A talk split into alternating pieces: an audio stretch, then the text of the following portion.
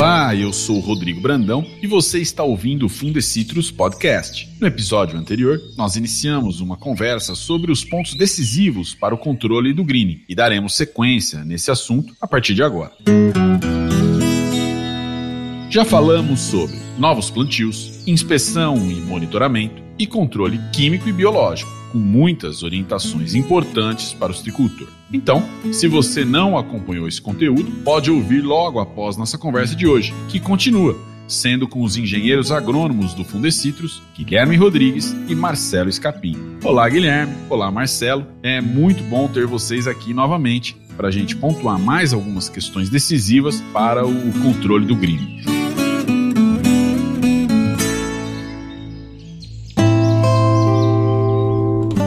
Muito bem, muito bem. Vamos lá. Tudo bem com você, Guilherme? Tudo jóia. Olha nós aqui outra vez. Muito bom continuar essa conversa. É exatamente isso. Vamos continuar. O assunto é extenso e carece aí de novas abordagens. Marcelo, tudo bem com você? Tudo bem, Rodrigo, Guilherme? Ansioso aqui para a gente continuar a conversa, que agora eu vou falar do que eu entendo, hein? Meu negócio Vamos aqui é lá. é tecnologia de aplicação e eu já dou um spoiler aqui que a gente vai falar disso aqui também. Vamos lá. Eu vou começar, mas eu não vou começar com você não, Marcelo. Eu vou começar com o Guilherme. Vamos ver se ele vai falar do que ele entende também. Guilherme, queria conversar com você sobre os riscos de se manter plantas com greening no pomar. Nós sabemos que essa é uma das causas para o aumento da incidência da doença e que a legislação permite a manutenção dessas plantas é, nos pomares a partir do oitavo ano, desde que, claro, o controle do psilídeo seja feito. Exato, Rodrigo. Então, o controle é extremamente importante. Agora, pensando em planta doente, você está dormindo com o inimigo. Então, qualquer brecha é complicado. Então, imagina que você está deixando fontes de contaminação dentro da sua fazenda. Um errinho no seu controle químico você vai ter psilídeo se contaminando ali na sua própria propriedade e transmitindo para suas plantas. Então é extremamente complicado. A nossa orientação é a seguinte: apesar de a legislação hoje abrir essa tolerância, cada região é uma região. Então, se você está numa região de baixíssima incidência, é importantíssimo que você continue eliminando as plantas doentes, já que, de novo, é ali que o inseto se contamina. É só ali, é impossível o psilídeo pegar a bactéria que não seja de uma planta doente e todo ovo que o psilídeo coloca nasce sem a doença. Então, necessariamente ele precisa de planta doente para se contaminar. Um outro prejuízo de se ter plantas doentes é que nós já estudamos isso, a produção de uma planta com green, ela despenca com o passar dos anos. Depois de 4, 5 anos, essa planta está produzindo 30, 20% do potencial produtivo dela. Então é uma planta improdutiva que serve para contaminar outros psilídeos. Fora que a qualidade do suco também é afetada. Já existem trabalhos na Flórida mostrando que se você faz um suco e uma parte das frutas utilizadas para fazer esse suco, se vier de plantas com greening, o consumidor já sente o gosto e ele rejeita esse suco. Então é um problema que nós teremos no futuro se a doença estiver em números muito altos. Nós vamos ter prejuízo na qualidade do suco também. Guilherme, esclarece uma coisa. A legislação, evidentemente, ela é uniforme, ela é igual para todo o estado, para todo o cinturão citrícola. Porém, a gente sabe que as regiões são diferentes em termos de incidência. Então, essa legislação estadual aqui de São Paulo vai permitir a manutenção de uma planta doente a partir do oitavo ano, desde que com o controle do psilídeo. O que você está dizendo é que, dependendo da região, talvez não compense fazer a manutenção, deixar essa planta, né, manter essa planta no pomar por causa da alta incidência da região. Isso daí seria mais um risco do que um benefício? Exato, Rodrigo. A gente tem diversos cenários. Vamos imaginar o parque, vou trazer alguns números aqui. Triângulo Mineiro, nós temos 0,1% de plantas com green. Então ali tudo que aparecer de green eu corto. É muito pouco. O custo é zero para um benefício altíssimo, que é eu não ter plantas doentes, possibilitando a contaminação de novos psilídeos. Região de Brotas, estou indo de um extremo ao outro. 60% de plantas com green. Como que eu elimino 60% de uma região? Eu acabaria com a citricultura. Então, para essa região, a lei faz sentido. No pomar novo, até o oitavo ano, eu faço a eliminação das plantas doentes. E no pomar velho, continuo com controle químico rigoroso, mas já não elimino mais plantas. Já que, se eu fosse fazer isso, né, o produtor ali, ele perderia praticamente toda a fazenda. Então, a legislação, ela está aí como um guia mas é, o produtor ele precisa entender o que está acontecendo dentro da casa dele e tomar a melhor decisão para manter sempre a doença baixa. Então, muito claro, você está numa região de baixíssima incidência, você tem uma planta doente a cada 10 mil plantas, ok, é tirar esse custo some perfeitamente. Quando você vai para uma região de altíssima incidência, deu o exemplo de Brotas, 60% são seis plantas a cada 10 tem a doença. Aí a legislação vai fazer mais sentido de você fazer a manutenção. E se você tiver numa área de incidência média, sei lá, de 10%, por exemplo, como mais ou menos é a região de Matão, como é que se porta? Qual análise tem de ser feita aí? Olha, Rodrigo, a região de Matão é um caso de sucesso no controle do green. É a única região que, se a gente olhar ao longo dos últimos anos, ela está numa escadinha decrescente, está diminuindo o greening na região a cada ano que passa. Então é comum encontrar fazendas ali com um número muito baixo de greening, 1%, por exemplo, ao ano. Então, mesmo com esse número, é recomendável que sejam eliminadas todas essas plantas. 1%, o que, que é 1% da fazenda? Para eu manter zerado de green. Então, números baixos, não precisa ser extremamente baixo, mas até como a região de Matão, é muito comum os produtores eliminarem todas as plantas sintomáticas. Guilherme, a gente sabe que existem no mercado alguns produtos que prometem recuperar e curar plantas doentes. O que, que você diria sobre isso? É mentira. Não existe a Flórida investiu um bilhão de dólares, mais do que isso, na verdade, estou arredondando o número para baixo, pesquisando diversos métodos de curar planta, entre eles produtos, e nada funciona. Então, se a gente pegar a, a produção da Flórida, eles estão com uma safra hoje de 38 milhões de caixas, o que já foi 240, está com 38 a produtividade que já bateu 1.100 caixas por hectare não está dando 300 caixas por hectare. Então, esse é o resultado de se tentar curar uma planta. Não existe nada até hoje que a gente possa utilizar que realmente cure, que mate a bactéria dentro da planta. Então, o que o produtor deve fazer é todo o conhecimento que já foi gerado. Nós temos o material dos 10 mandamentos, né? São essas práticas, sim, que ajudam o produtor a manter a doença controlada. A notícia ruim é que, nesse momento, o greening não tem cura. Mas a notícia boa, como você citou de Matão, que é uma escada decrescente e foi onde a doença começou, portanto, provavelmente lá atrás ela foi a região com maior incidência. Mas se está baixando, significa que o pacote de manejo, que as recomendações feitas pelo Fundecitrus funcionam. Então, é aí não vai ter muito milagre não, vai ter que ser o caminho das pedras, certo, Guilherme? Exato, não tem milagre, tem trabalho duro, Rodrigo. É sempre importante alertar o tricultor quanto a isso. Agora, eu gostaria de saber quais são as orientações bem objetivas para os produtores que optarem por manter e por eliminar as plantas doentes. Escapim, você pode fazer essas orientações, dar essas orientações? Assim, como o Guilherme já falou, para que essas plantas doentes, né, que já estão com greening lá dentro da propriedade, não sirvam aí de fonte de contaminação na própria fazenda, é preciso que o citricultor ele faça um controle rigoroso dos psilídeos para que o psilídeo que venha de fora não se alimente naquela planta contrai a doença e transmita aí para as outras plantas que ainda estão sadias, né? Ele tem que ter um, um manejo suficiente aí para impedir né, que o psilídeo ele complete o seu ciclo de vida, que vai então os intervalos de aplicação dessa propriedade, né, para que o produtor não deixe que isso aconteça, ele tem que ser igual ou menor do que 14 dias. Porque 14 dias é o tempo que o inseto leva desde o ovo até se transformar em adulto, tá correto? Corretíssimo. Por outro lado, se o produtor optar em eliminar essa planta doente, né, é necessário que ele faça uma pulverização antes da área para evitar então a dispersão de psilídeos que possam estar nessa planta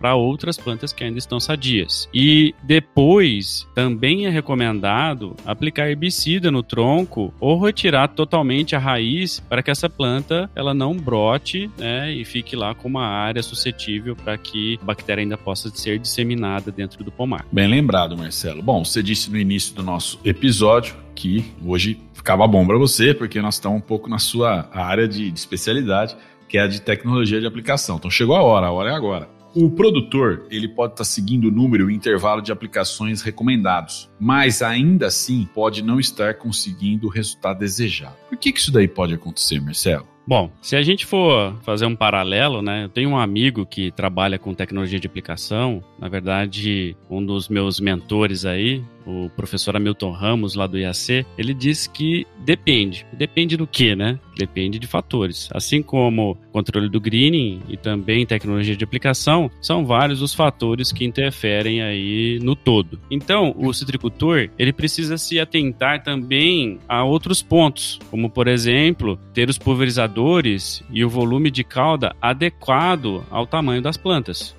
como esse volume de cauda ele é calculado em função do tamanho dessas plantas, a sua medição ela deve ser revista com frequência, né? Porque a planta está sempre brotando e aumentando de tamanho. Então a gente precisa reajustar esse volume quando necessário. E em relação aos pulverizadores, é muito importante. Vou falar igual o Guilherme agora. Repito, é muito importante que eles olhem a altura desses pulverizadores em relação à altura das plantas, né? Porque se a gente não conseguir fazer com que a pulverização chegue lá no ponteiro da planta, a gente está deixando o filé mignon descoberto lá. Então vai ter brotação sem inseticida e o psilídeo que chegar por fora vai chegar naquela brotação que está exposta lá em cima e vai contaminar as plantas. Então é importante que o produtor mantenha suas plantas aí com no máximo 5, 5 metros e meio, para que a gente consiga fazer o manejo adequado do psilídeo, principalmente nessas plantas muito altas, que por características estão naquelas regiões onde a gente tem um plantio mais adensado, em que as plantas elas obrigatoriamente ficam maiores, então a gente tem que olhar para esses pontos. Aí você me pergunta, e aquele produtor em que a planta já está muito grande, a gente já está com fruta bem desenvolvida, o que, que ele faz? Aí nós temos que pensar em outras alternativas. E quais são? O uso de avião, avião, uso de helicóptero, drone ou até mesmo o pulverizador unilateral com voluta, em que a gente consegue mandar a pulverização lá no topo da planta. Então ele tem que despender de recursos, ele tem que gastar um pouco mais para proteger esse ponteiro, para evitar com que esses psilídeos cheguem e causem infecção nessa planta que está lá com o ponteiro totalmente descoberto.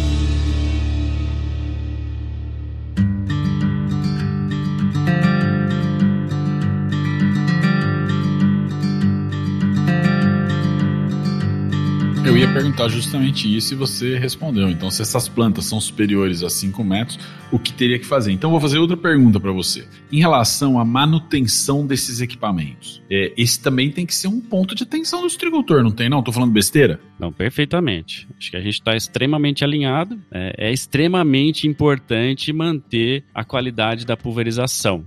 E também é preciso ter atenção à regulagem adequada do pulverizador, especialmente em relação ao volume de cauda, velocidade de deslocamento, as pontas de pulverização. O psilídeo é um alvo externo, a gente pode trabalhar com volumes menores, a gente pode ganhar rendimento operacional, a gente pode trabalhar um pouco mais rápido, porque a gente não precisa colocar muito ar dentro da planta. Isso não só para o psilídeo, mas para qualquer outra praga e doença da citricultura, a gente tem que usar aí pontas adequadas que produzam gotas finas, que é o ideal para que a gente consiga ter uma boa distribuição nas plantas, uma vez que a gente tem aí pulverizadores com assistência de ar, né, mais conhecidos aí como turbopulverizador, e a gente precisa dessas características para que a gente consiga fazer gotas chegarem tanto na parte externa quanto na interna, e esse é o tamanho é, de gota mais adequado que foi encontrado, né, que foi determinado através dos estudos feitos desde os anos 2000, em parceria lá com o IAC, o Fundecitrus IAC, em que isso está bem determinado. Mas, Rodrigo, checar periodicamente a qualidade dessa pulverização também é decisivo. Por quê? Porque esse inseticida ele precisa ser usado na dose correta e cobrir adequadamente todos os tecidos da planta. Então, cobertura é extremamente importante. Então, se o cara não está checando, o citricultor não está checando o pulverizador dele, é, aqui fica um ponto de atenção. Por quê? Quando a gente tem uma ponta desgastada, quando a gente fala em tamanho de gota, isso já foi lá atrás, né? Então a gente está lá gastando para comprar uma ponta nova, porque a gente está pensando em tamanho de gota, adequando o volume, a ponta desgastou, o tamanho de gota já foi. E aí o citricultor ele está lá tentando fazer o controle e isso é extremamente decisivo, porque ele tem que ter aí uma cobertura de no mínimo 30% dessa área na parte externa da planta. E como que o produtor vai fazer isso? Colocando papéis hidrossensíveis, que é aquele papelzinho amarelo, uma vez que cai uma gotinha ele fica azul, e colocar em diferentes pontos na planta, principalmente no ponteiro dessas plantas muito altas e ver se o produto está chegando lá. Então essa é aí a recomendação em termos de manutenção. e que é extremamente importante. Eu digo que quando a gente fala em pulverização, os orçamentos das propriedades são relativamente altos no, quando a gente pensa em produto, quando a gente pensa em máquina, mão de obra. Só que eu costumo brincar que nesse tipo de cálculo, o ralo é a ponta de pulverização, porque é um item extremamente barato e que é negligenciado em muitos pontos e faz com que uh, o produtor jogue dinheiro fora, mesmo ele tendo investido muito no controle daquela praga ou daquela doença. Muito claro o recado sobre a importância. Guilherme, você tem mais alguma coisa para citar sobre esse assunto? Uma coisa extremamente importante é o volume de cauda para ser aplicado no pomar. Então, o Fundecitrus já desenvolveu diversos trabalhos e hoje a gente tem números bem consolidados. Vou resumir aqui para o produtor. Pulverização semanal, a cada sete dias. O produtor pode utilizar um volume de 25 ml por metro cúbico de copa. É o suficiente para você ter a cobertura que o Escapim mencionou e o residual que aguenta esses sete dias. Agora eu vou fazer uma pulverização a cada 14, então é necessário aumentar o volume. Mas aumentar para quanto? Fazer volume de leprose? Não tem necessidade. Foi testado e o volume de 40 ml por metro cúbico é o suficiente também para você ter uma boa cobertura e o residual que acompanhe esse período. Ah, vou fazer uma pulverização mensal. Qual é o volume necessário? Nenhum. Nenhum inseticida vai te dar residual de um mês e nós já vimos no episódio anterior que o broto cresce muito rápido, então nenhum inseticida vai acompanhar também tanto tempo assim a expansão foliar. Resumindo, 25 ml por metro cúbico, semanal, 40 ml por metro cúbico, uma frequência a cada 14 dias. É o suficiente. Só um lembrete: esse volume, comparado às vezes com o que o setor usa, é um volume menor. Excelente, isso gera economia e ganho de eficiência, já que o conceito mais importante para psilídeo é a frequência de pulverização. Eu tenho que voltar mais cedo nesse talhão. Então, volumes menores possibilitam que o produtor faça mais aplicações no mesmo intervalo de tempo. Escapim, vamos ver se eu estou bom aqui de cabeça em relação à sigla. SPIF seria Sistema de Pulverização Integrado do Fundecitrus, é isso? É isso mesmo, Rodrigo. Esse aí é o sistema que o Fundecitos disponibilizou já há alguns anos para os tricultores poderem implementar no campo todos os resultados de pesquisa no que diz respeito à tecnologia de aplicação, adequação do volume de cauda. Então, nós estamos propondo uma mudança de conceito que foi bem aceita pelos tricultores. Hoje todo mundo já fala em ml de cauda por metro cúbico de copa, mas lá no começo todo mundo achou que era um bicho de sete cabeças. Então a gente reuniu todos os resultados de pesquisa dentro de um único aplicativo que é o SPIF. Eu acho que o pessoal se perguntava muito, né? Está dizendo aqui, por exemplo, como o Guilherme falou, num controle para 7 dias, 25 é, ml por metro cúbico de copa. Como é que eu vou calcular metro cúbico de copa? É para isso justamente que serve o SPIF. Ele vai ajudar com todos esses cálculos, com todas essas variáveis que estão envolvidas nas aplicações como calcular o metro cúbico de copa, a quantidade do ingrediente, qual ingrediente, por aí vai, correto? Correto, e além disso, o sistema ainda ajuda o citricultor a fazer a calibração do equipamento para que ele possa fazer a pulverização seguindo todos esses resultados de pesquisas aí para as diferentes pragas e doenças aqui que nós já estudamos. O aplicativo, o SPIF, ele é gratuito. E tem também o manual de tecnologia de aplicação, disponível para download também gratuito no site do Fundecitrus, www.fundecitrus.com.br, na aba Downloads. Vai lá em comunicação e na aba Downloads. Para a gente encerrar agora, é, a gente não tem como deixar de falar do controle conjunto e regional. Qual é a relevância e a influência dessa combinação, controle conjunto e regional? Bom, Rodrigo, o psilídeo, ele consegue aí percorrer longas distâncias, né? Então, mesmo que se não tiver vento, o deslocamento dele aí é a curtas distâncias, mas se ele pegar uma corrente de ar, aí ele vai longe. Então, nenhuma propriedade está isolada da outra. Vai haver sempre, na verdade, essa pressão externa dos psilídeos. Então, é por isso é fundamental combinar as ações internas com as externas, né? O que, que o produtor tem que fazer para controlar a doença. E é possível aumentar a eficiência do controle e diminuir os custos quando todo mundo, ou seja, todos os seus vizinhos, seguem padrões rigorosos de controle e também realizam esse controle coordenado. Então, o Fundecito soltou lá o alerta de controle coordenado, todo mundo se junta, faz no mesmo momento e aí a gente consegue baixar a população do inseto. E a partir dessas questões de controle coordenado conjunto, além de conseguir baixar a população do inseto, a gente também promove essa comunicação entre os produtores, essa interação que facilita bastante o manejo do greening. A gente costuma dizer aqui que é, o greening é uma doença que está aí dizimando pomares, mas de alguma forma ela surgiu aí para unir os citricultores em rumo a uma causa bem comum, que é o combate a essa doença. Guilherme, em rápidas e certeiras palavras, falar sobre a importância do alerta fitossanitário e como que o citricultor pode fazer para fazer parte do alerta. O alerta fitossanitário é ele que mede a flutuação do psilídeo a cada quinzena. Nós temos mais de 30 mil armadilhas espalhadas pelo parque citrícola e a cada 15 dias a gente sabe exatamente a população do psilídeo e da onde ele está vindo. Então, o alerta ele serve para você, produtor, enxergar sua fazenda, qual é a porta de entrada, qual é a população ao longo do ano. A gente sabe que tem períodos que tem mais, períodos que tem menos. A gente sabe porque a gente mede. Tudo que não é medido não é gerenciado. E o alerta nos ajuda a medir e gerenciar. Aí a gente começa a fazer trabalho de ação externa. Quem que diz está funcionando ou não? Alerta. Aí a gente começa a fazer rotação, mudar manejo dentro de fazenda. Quem que diz está funcionando ou não? Alerta. Então é uma baita ferramenta gratuita ao produtor.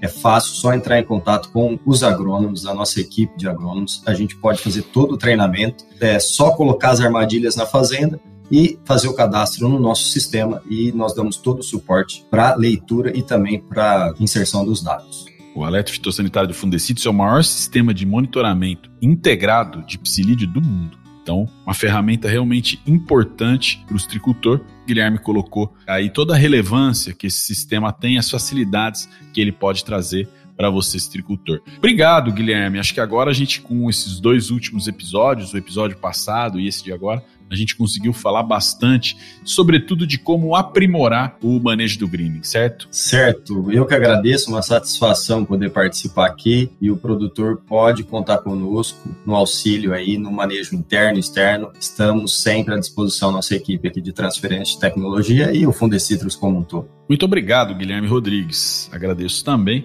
a participação do Marcelo Escapim. Obrigado, Marcelo. Muito obrigado, Rodrigo. Guilherme, foi um prazer estar aqui com você. Sempre aí uma boa conversa. E agradeço também a todos os ouvintes aí a atenção. E até o próximo podcast com a minha participação aí. Em breve a gente vai ter outros temas aí, a gente pode aprofundar mais em tecnologia de aplicação. Então fica aí o, o lembrete e o aviso aí para os próximos episódios que estão por vir. É, muito bem, você colocou muito precisamente. A ideia é que os podcasts aí do Fundecitrus sejam realmente uma conversa com o agricultor de uma maneira agradável, num bate-papo, levando principalmente, que é uma característica do Fundecitrus, a cultura do Fundecitrus, de levar informação para o campo.